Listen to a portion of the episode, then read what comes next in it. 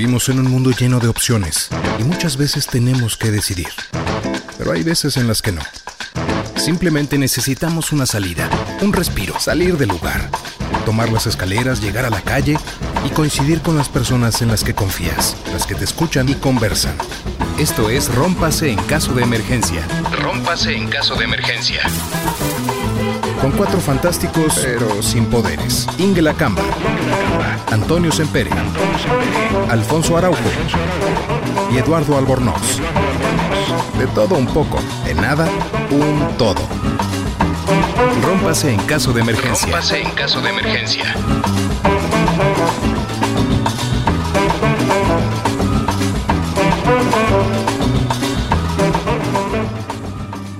Pues vamos a empezar con Rómpase en caso de emergencia. Porque vamos a hablar de temas de actualidad, pero a veces necesitamos romper un poquito porque si no nos vamos a enfermar de tanta actualidad. Entonces, Vamos a hablar de temas que colindan por ahí, que de repente no tienen nada que ver y que al final nos damos cuenta que todo está relacionado. Y para esto nos acompañan Toño Sempero desde Ciudad de México y Eduardo Albornoz desde Cuernavaca. Yo los acompaño desde Acapulco Guerrero y nos está faltando de China Alfonso Araujo. No está, pero sí cuenta siempre. Así que bueno, vamos a empezar un poquito y yo les quiero preguntar sobre todo a Toño, que me anticipaba algo. ¿Qué traes en la cabeza hoy, Toño? Hoy traigo en la cabeza preocupaciones sobre la universidad de mi hija, eh, un kilo y medio más de canas, según estoy calculando, y este, me parece que un poquito de residuos de, de, de shampoo fortalecedor con semilla de aguacate. ok, eso me suena a baño. ¿Tú qué opinas, Eduardo? Yo lo que creo es que un shampoo no es necesario para el caso de un hombre porque con el jabón de barra es suficiente para lavarse el cabello y enjabonarse todo el cuerpo. Por eso es que tienen tanto éxito con las mujeres todos estos ajuares, porque ustedes sí lucen el cabello hermosamente y lo tienen que cuidar con tratamientos, pero uno con un Rosa Venus es suficiente. ¿Qué Rosa Venus? ¡Qué elegante! o sea, estás diciendo que usas jabones de, no, está, está diciendo que usa jabones de marca, el señor. O sea, no compra a granel. Ahora resulta que soy una persona de más altos estándares. Eres de privilegio jabonero. Sí se dice, ¿eh? sí se dice que de los gemelos malvados podría tener uno alburnia. Yo creo que sí, Albornoz lo que está ocultando es que él, este, e, e, él es el único que sí respondió al famoso mail del, del príncipe de Nigeria que no tenía quien darle su dinero. Y, solo uno se animó a responder, ese fue Albornoz. Entonces, la fortuna de Albornoz Industries, que está creciendo cada más, que se está convirtiendo en un imperio mediático descomunal, le alcanza para darse esos lujos como jabón Rosa Venus. Un día nos va a llegar aquí con un heno de Paravia, no, no lo dudes. Y deberían ver, y deberían ver los bienes que ha acumulado en Nigeria. Es increíble. Dicen que es un lindo Tengo un montonal, un montonal de cabras, este, pude comprar un cerro. Ese príncipe nigeriano, la verdad es que fue muy generoso. Digo, de haber no, de no haber recibido ese correo, yo no sé qué haría con este patrimonio que ahora me cargo, ¿eh? Ahora, Nigeria, pueblo mágico. de hecho, allá eh, no soy albornoz, allá me, me conocen como albornongo me cabe. Oh, y ya que estamos tan políticamente correctos, creo que quizá podemos darle entrada al tema de esta corrección política. ¿Qué opinan ustedes del uso de las E y las X en las frases mm. para incluir masculino y femenino? Y las arrobas. ¿Hay alguna peor que otra, por ejemplo? No, ahí te va. A mí, yo, este, digo, esto poca gente lo sabe porque piensa que yo soy un tuitero de carrera de toda la vida, pero no. Yo empecé realmente, este, primero haciendo un poco de locución, pero realmente la, parte eh, medular de mi carrera fue en medios impresos, dirigiendo revistas.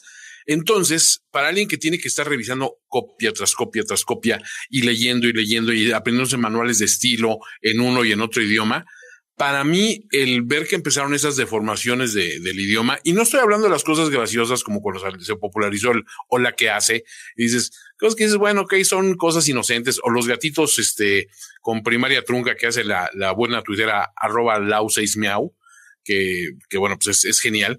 No, cuando la gente empezó a decir, espérate, para, para darle identidad de género neutra al lenguaje, en lugar de todos va a ser todes o todes con una X. A mí, en serio, me empezó a, revolver la cabeza de una manera que yo decía, a ver, si necesitas que una palabra tenga un sonido más agudo en lugar de grave, sabemos que hay vocales graves y agudas, para sentirte un poco más validado respecto a tu género, creo que tu problema no es el idioma, tu problema va mucho más allá y sí tienes que tratarte un poquito porque si mañana todos empezamos a hablar con todes o todex o todarrobas, etcétera, yo te garantizo que eso no haría absolutamente nada por avanzar los derechos de las personas con identidades sexuales diferentes, con, con conflictos también de, de identidad de género, no haría nada en absoluto. No cambiaría absolutamente nada su situación. Yo, y yo sin embargo, saber se ¿qué opina Albornés sobre el tema? Albornés. Yo, yo lo que creo es que coincido mucho con Toño en ese sentido porque no es un asunto que les ayude a poner en la agenda ninguna cuestión de derechos de inclusión o de respeto, si acaso, y más bien para mí es una demostración de retraso mental, de una necedad, una necedad eh, que no puedo entender, más bien es una salida bastante tonta para visualizar un problema que podría ser muy profundo y a la vez muy simple. Todo se basa en respeto. Si una persona transgénero eh, decide llamarse él, le hablas como él, como sería el caso de Elliot Page, ¿no? No hay ninguna necesidad de modificar el lenguaje en ningún sentido. Tratas con respeto a Elliot Page y punto. Lo mismo sería en el caso de, de no sé, de un transexual, una mujer transexual, mismo caso, ¿no? No hay ninguna necesidad de, perver- de pervertir el lenguaje porque se empieza a corromper el significado de las palabras y la comunicación, si de por sí es difícil, la empiezas a hacer mucho más compleja y a crear situaciones o problemas que no existían antes. Ahora el problema que tenemos es que ya llegó Alfonso. Alfonso. Exacto. Alfonso, Perdón. ya tienes que comentarnos porque estamos ya grabando. ¿Cuál es tu, tu opinión sobre el tema inclusivo? Porque Albornés y Tony les encanta. No, que, que no quiere hablar, que no le interesa, gracias. A mí no me amenaces, fíjate. ¿eh? que francamente. Bueno, más gracioso, o sea, ver que se acercó. Se acercó a, esa- A ver, o sea, es que a la fregada de todes, ¿no? no, fue, fue muy gracioso porque cuando empezó a hablar y era de queremos que hables así nomás, así como que corrió y apagó la Lo pantalla, ¿no? ¿Qué tal? ¿Para qué quiere uno lenguaje incluyente si le van a colgar el teléfono de esa manera, no? Mira, hay una cosa, eh, a- a- volviendo al tema que decía algo, ¿no? Creo que dice algo muy interesante. Dice, cuando no, no hay un impacto real, cuando realmente no estás viendo un reflejo de positivo a tu situación, pues estás quemando calorías inútiles en algo que no está ayudando definitivamente. Entonces, ese famoso lenguaje incluyente, ya, ya, ya, ya regresó este Alfonse. Alias Alfrede.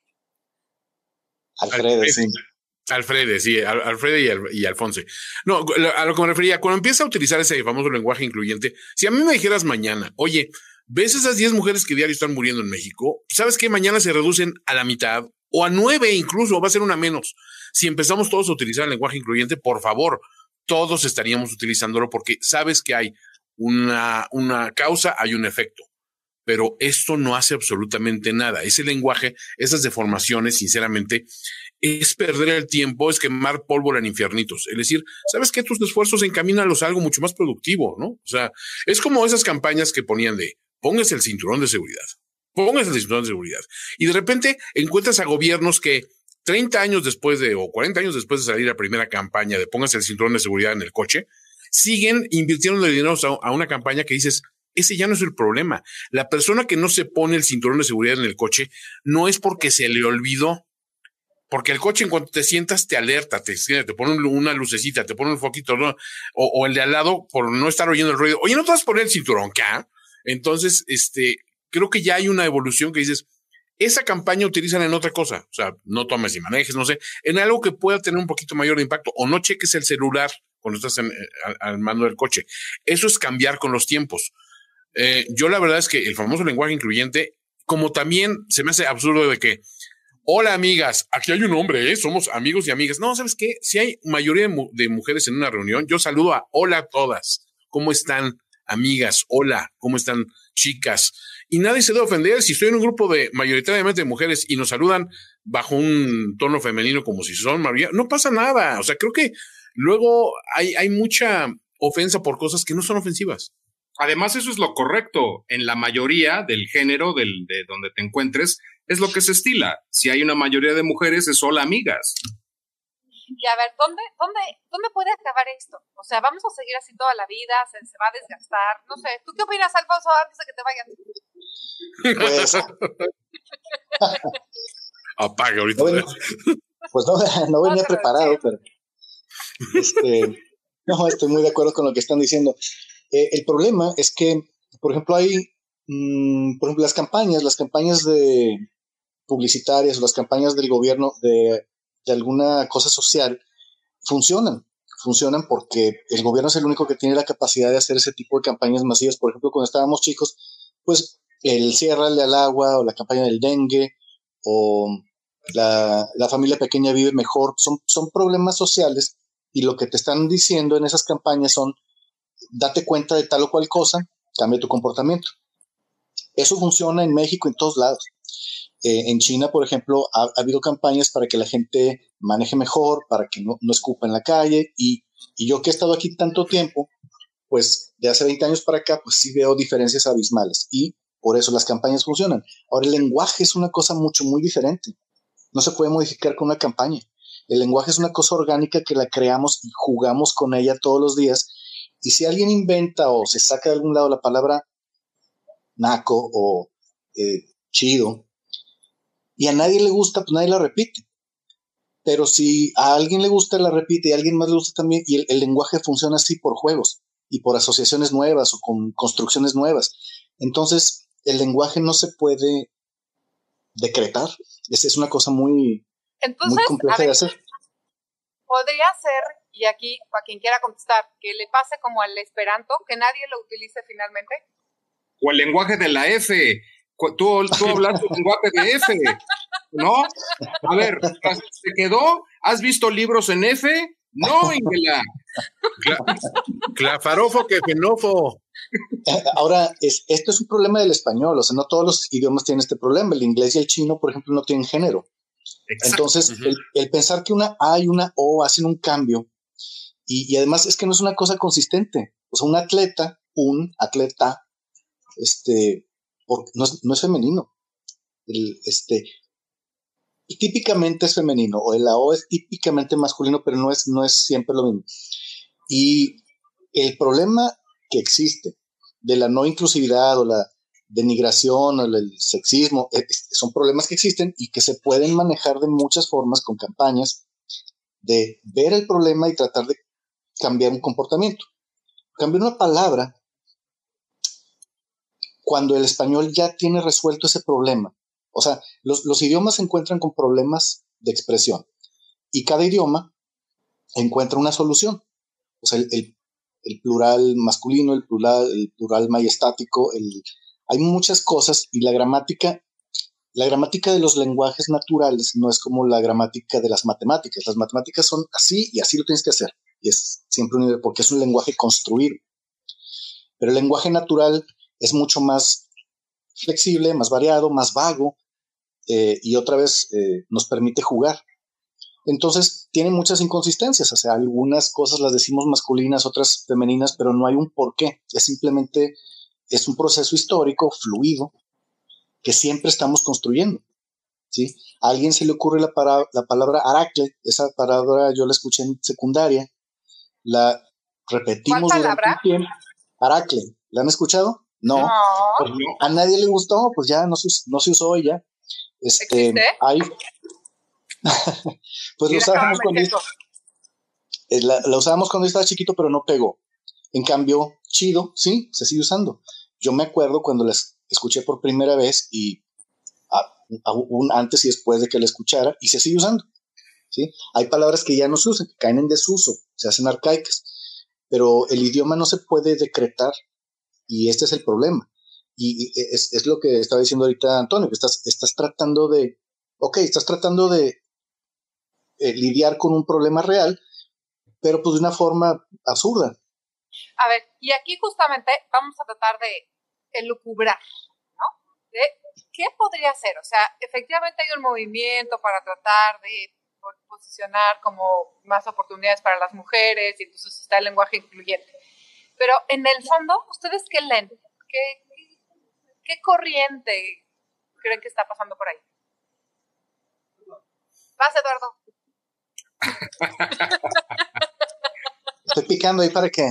Yo, yo siempre voy a, a pensar que la influencia de las redes sociales determina muchos de estos movimientos, de estas cosas, no porque posiblemente sean originadores, pero lo que es seguro es que son propagadores de ciertas cosas o corrientes. Y entonces, como decías tú hace rato, el Twitter es una raza muy particular que puede hacer bulla, lío y problema de cualquier cosa en absoluto. Y se empiezan a generar los grupos en donde hay cierta identidad, donde hay cierta eh, correspondencia. Y ya, nada más. Pero todo se queda en algo virtual que no llega a trascender en la mayoría de los casos. Eh, salvo ciertas excepciones. Por ejemplo, en el Museo Rufino Tamayo sí colocaron un letrero en la parte exterior, alguna leyenda de bienvenida en donde son incluyentes y son no sé qué, y pues vemos este juego con las X y las cosas, ¿no? Se me hace hasta un gasto, y, vaya, eso por supuesto fue obra de las personas que laboran en ese centro cultural, aprobado por el director o directora, eh, pero es una idea sin sentido. Sería más interesante ver cuáles son las exposiciones, cuáles son las obras que contiene ese lugar, para que el mensaje importante fuera colocado en esa en ese aspecto, en la misma función del museo y no en un letrero estúpido en donde te dice bienvenidos todos, ¿no? Entonces, yo lo que pienso es que ese tipo de cosas van decayendo siempre y cuando lo apoye una autoridad, una figura con, poder mediático o quizás económico, está condenado a desaparecer. El problema va a ser cuando es, cuando es un mandato legal el que haga ciertas cosas. Y para la corrección política en estos días, digo, si por ganar votos o simpatías es capaz de hacer algo así un gobierno, pues lo van a hacer. Pero si no, va a desaparecer eso. Es que, a ver, a mí se me acaba de ocurrir algo, a ver cómo le suena, pero ven como cuando éramos chavos o los que tengan hijos y quieres ser buena ondita con los chavos y te unes a su a lo que están diciendo y, y, la verdad es que los chavos pues les da pena que los papás anden sumándose a un movimiento así. Entonces yo me pregunto si no pasará algo así, o sea, para los chavos que sí están pensando en lo incluyente y de repente ven a los chavorrucos utilizando este lenguaje, como que debe ser fuera de lugar. ¿Ustedes qué opinan? Yo siento que eh, estos fenómenos se dan en sociedades que no se dan cuenta que tienen que preocuparse por cosas mucho más fuertes. Eh, el caso concreto, hace eh, un día, hace unos días yo puse un, un tuit de que estoy seguro que cuando llegue el holocausto zombie, nadie se va a preocupar por el lenguaje incluyente. Ahí viene un zombies, ¿no? Un zombie, no, no, a ver, ese zombie no, no asuma su identidad de género porque lo ves así. No, eso es así. Tampoco ve a los pasajeros del Titanic, si, el Titanic se hoy en día de, a ver, mujeres y niños primero. Bueno, es que yo me identifico como mujer. No, ¿sabes qué, viejo? O sea, tú no eres mujer.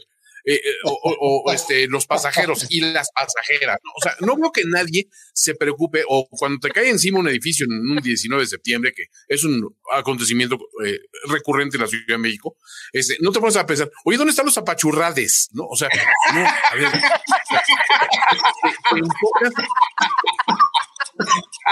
te enfocas precisamente, y yo sé, yo sé que es un, es un, tema difícil para ustedes. Yo sé que ahorita removí cosas. no sé, los estoy viendo muy consternados a, todos en la pantalla. Pero que dices, no importa, no importa. Son, son, son víctimas, no son víctimas ni apachurrates. Son gente a la que hay que prestar auxilio ahorita y nadie se preocupa por decirles de una manera u otra, ¿no? Entonces, a ver, este pueblo aquí, vamos a, separar a las mujeres de acá y es, no, perdón, o sea, en situaciones de emergencia, fight or flight, ¿no? O sea, es huye o, encara tu problema. Y creo que estas generaciones, hay una expresión gringa también muy gacha que es, ¿saben qué necesita esta generación? Un nuevo Vietnam. ¿no? Y creo que ese nuevo Vietnam es esas preocupaciones de necesitas ocuparte en algo que digas, espérate, viejo, esto va a definir mi generación cómo yo encare este problema. Y si estás encarando como que si, tu lucha social parte de utilizar una E en lugar de una O y una A o una X, pues creo que tu lucha social ya la perdiste desde el momento que, te subiste a, la contienda. O sea, eso, honestamente, creo que en un problema, si algo le agradezco a la pandemia, es que he escuchado mucho menos expresiones de lenguaje incluyente y mucho menos discusiones, discusiones al respecto porque hay otros problemas allá afuera.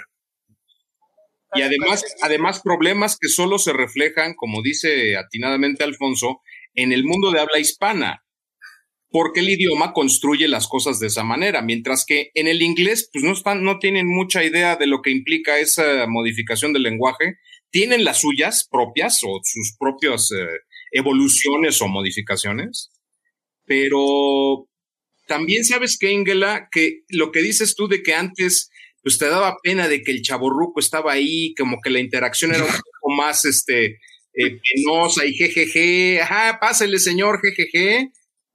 Eso también se rompió gracias a las redes sociales. Esas fronteras o esas brechas se removieron, o eso es lo que yo percibo, porque es imposible que yo en mi condición lesbiánica me llevara con una persona de 20 años, porque no hay una razón para que lo haga.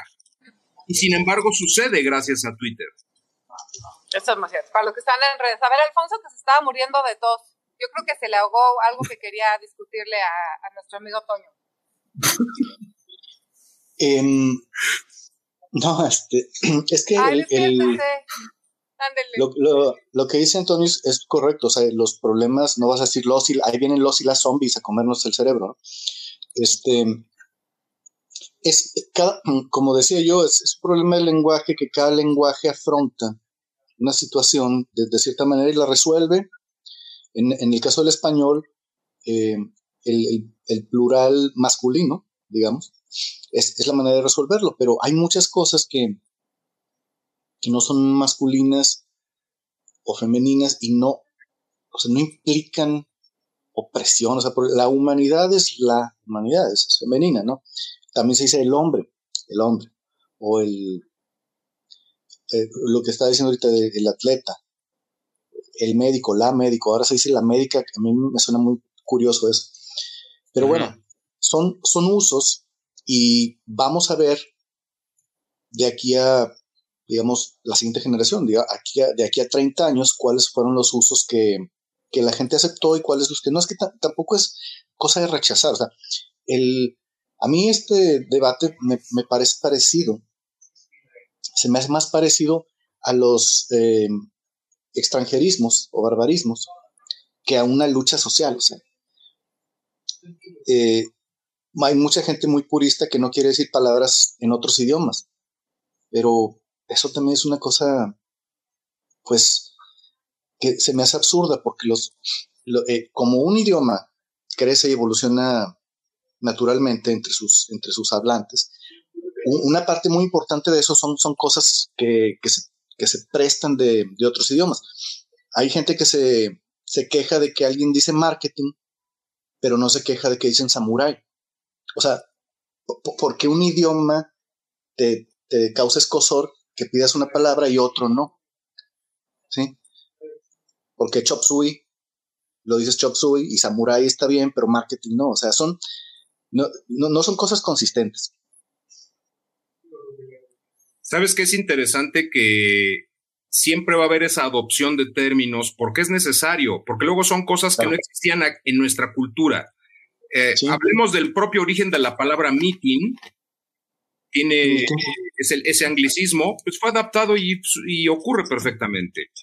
Eh, lo que está bien en, en, lo general es que la incorporación de esas palabras a lo mejor pueda ser como en el caso de los japoneses que tienen sus dos alfabetos, bueno, tres, entre, que, entre los kanjis, el hiragana y el katakana, y que el, me parece que es el katakana el que define los americanos, las cosas extranjeras o nuevas, ¿no? El hecho de hablar de un auto, pues es algo nuevo dentro de la vida de esa cultura, pues surgió hace 100 años, 120 años, es un, se escribe de, determinada manera. A lo mejor ayuda también a concebir lo que es antes, ahora, un después, y mantiene ciertos valores o estándares. Eh, con respecto al español, simplemente escribirlo correctamente, pero para que la idea sea clara.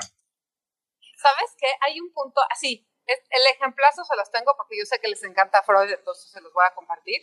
Freud cuando pone su... Y de hecho hoy me levanté, ay, ojalá, ojalá alguien me platique hoy de Freud porque me encanta. no, yo tengo todos sus discos. yo tengo todos los discos de Freud.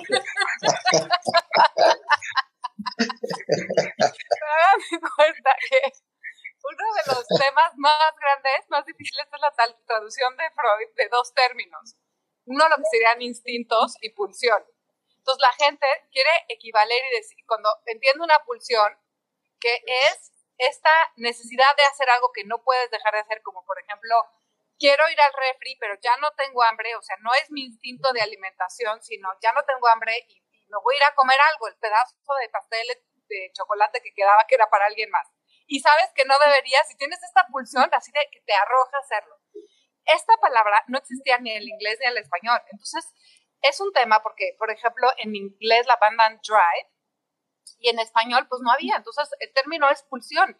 Y muchos traductores decían instinto. Entonces había que explicarles que instinto no, porque instinto tiene que ver con algo literal del animal. Tengo, eh, no sé, el instinto de, de, alimentación, el instinto de reproducción, pero el instinto de me voy a ir a comer el chocolate que era de alguien más, pues ese solo puede pasar como por algo más pulsional, ¿no? Por algo como más fregador. Entonces, para que vean, este es su Freud del día. Oye, pero eso está, eso está bueno, ¿eh? Y, a lo mejor hay pulsiones que, que surgen en, en, obediencia a mi instinto. Pues, Sabes que sí, se apuntalan en el instinto, tienes toda la razón.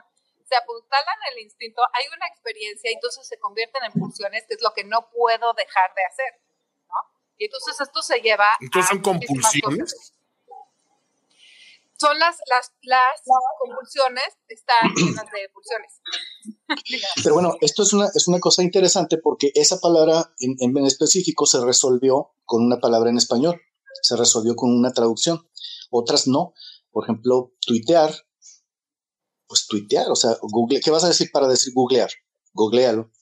Este, ahora sí, suena raro porque tenemos pocos años de escucharla, pero vamos a ver, de aquí a 20 o 30 años lo más probable es que no se haya, no se, no se ponga una traducción para eh, googlear o tuitear. Son cosas muy específicas, muy específicas. Por ejemplo, yo no veo, cuando, alguien se queja de ese tipo de barbarismos, no los veo quejarse, por ejemplo, de, de, chutar, por ejemplo, chutar un balón de fútbol. Chutar es de shoot, shoot the ball. ¿No? Entonces, este, pero en español es chutar, ¿no? Y suena muy, suena muy, una cosa muy, a mí me, suena muy, muy mexicana, ¿no? Chútale, chútale.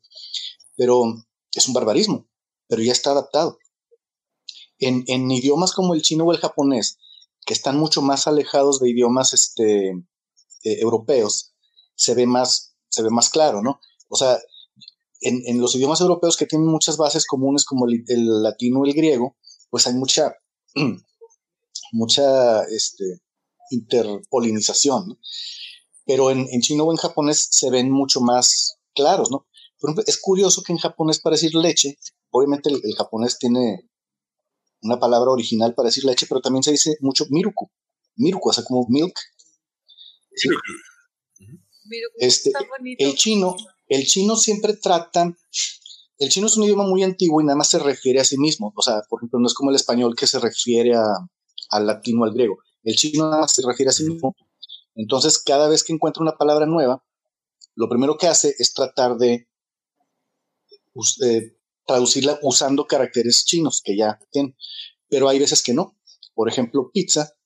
Pizza no, no la traducen como disco redondo con queso, ¿no? Sino que le dicen pizza, pizza, y usan dos caracteres chinos. Uno, uno suena pi y el otro sa, y es, una traducción fonética nada más, y no significa nada. No escogieron un carácter que, que significa trigo y otro que significa vaca ni nada.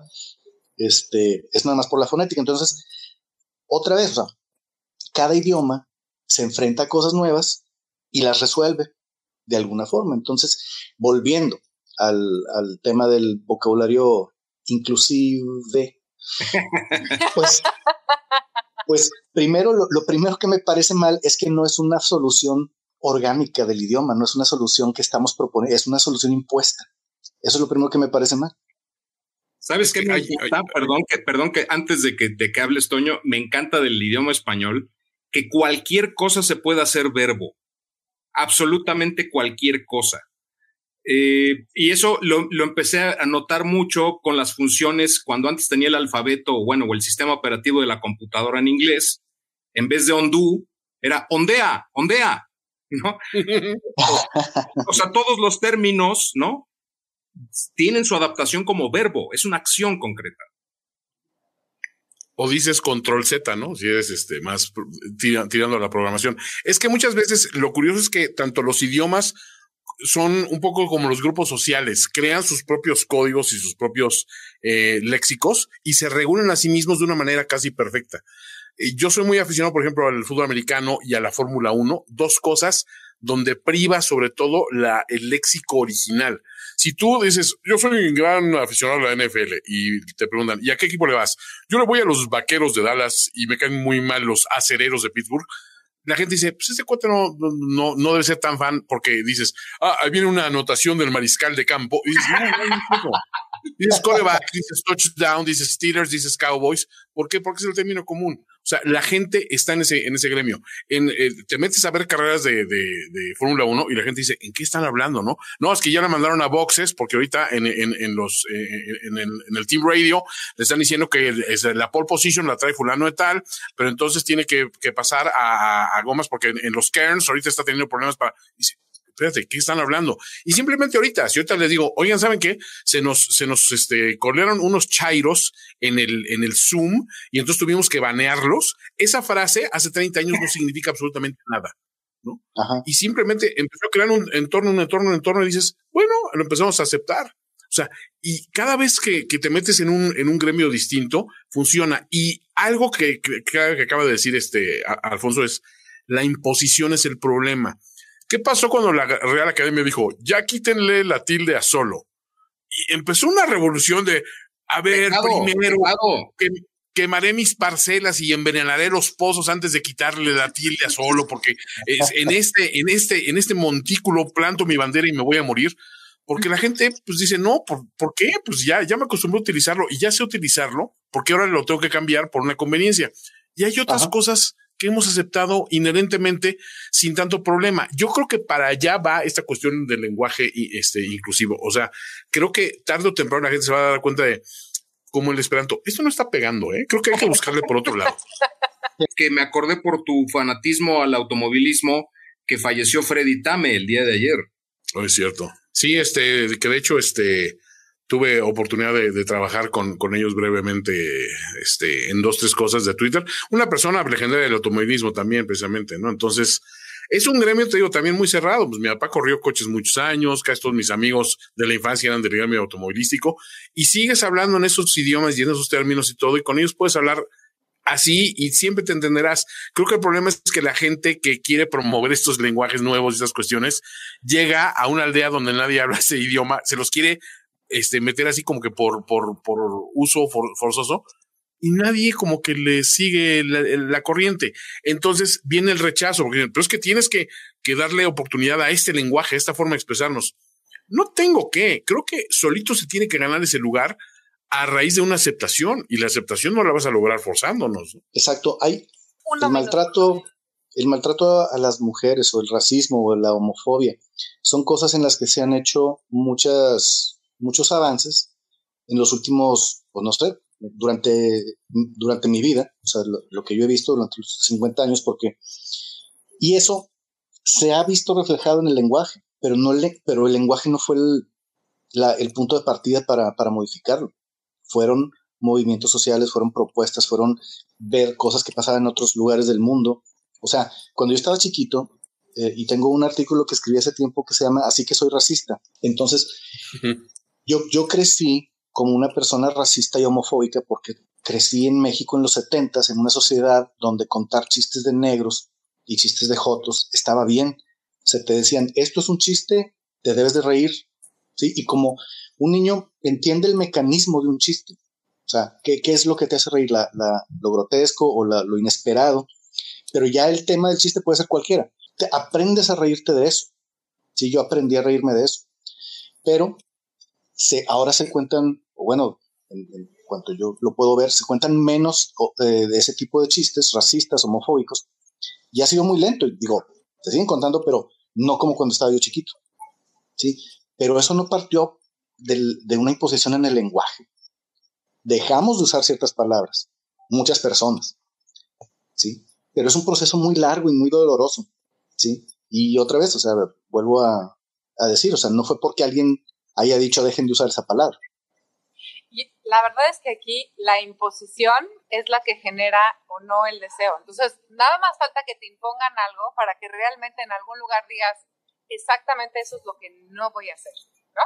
Eso convierte en ley, pues, perfecto, es la mejor manera de echar a perder la intención de, de, pero Vamos entonces cerrando, fíjate.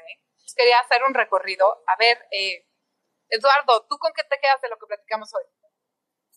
Yo me quedo con que también crecí en, en los años 70, 80, en donde uno aprende a reírse de ciertas cosas, pero deja de participar cuando descubres que no es relevante que hay otras cosas que son importantes. Y al mismo tiempo, me gusta mucho la crudeza del sentido del humor y por eso descansa en paz plástico tieso, un incorrecto de primera que otra vez fue suspendido en Twitter, cuyo humor desagradable y ofensivo es un bien inmaterial de esta red social.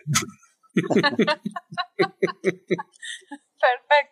Alfonso, ¿con qué te quedas? Ah, pues digo, mi, mi punto es que que el, lenguaje se va construyendo, lo construimos entre todos y en el tiempo. O sea, es eh, el ponerse a discutir por una palabra como es el, lenguaje inclusivo y luego por, por imposición es una cosa que me parece absurda y que en lo que nos tenemos que realmente poner a discutir si es, si es un lenguaje que está asociado con un problema social, es el problema social.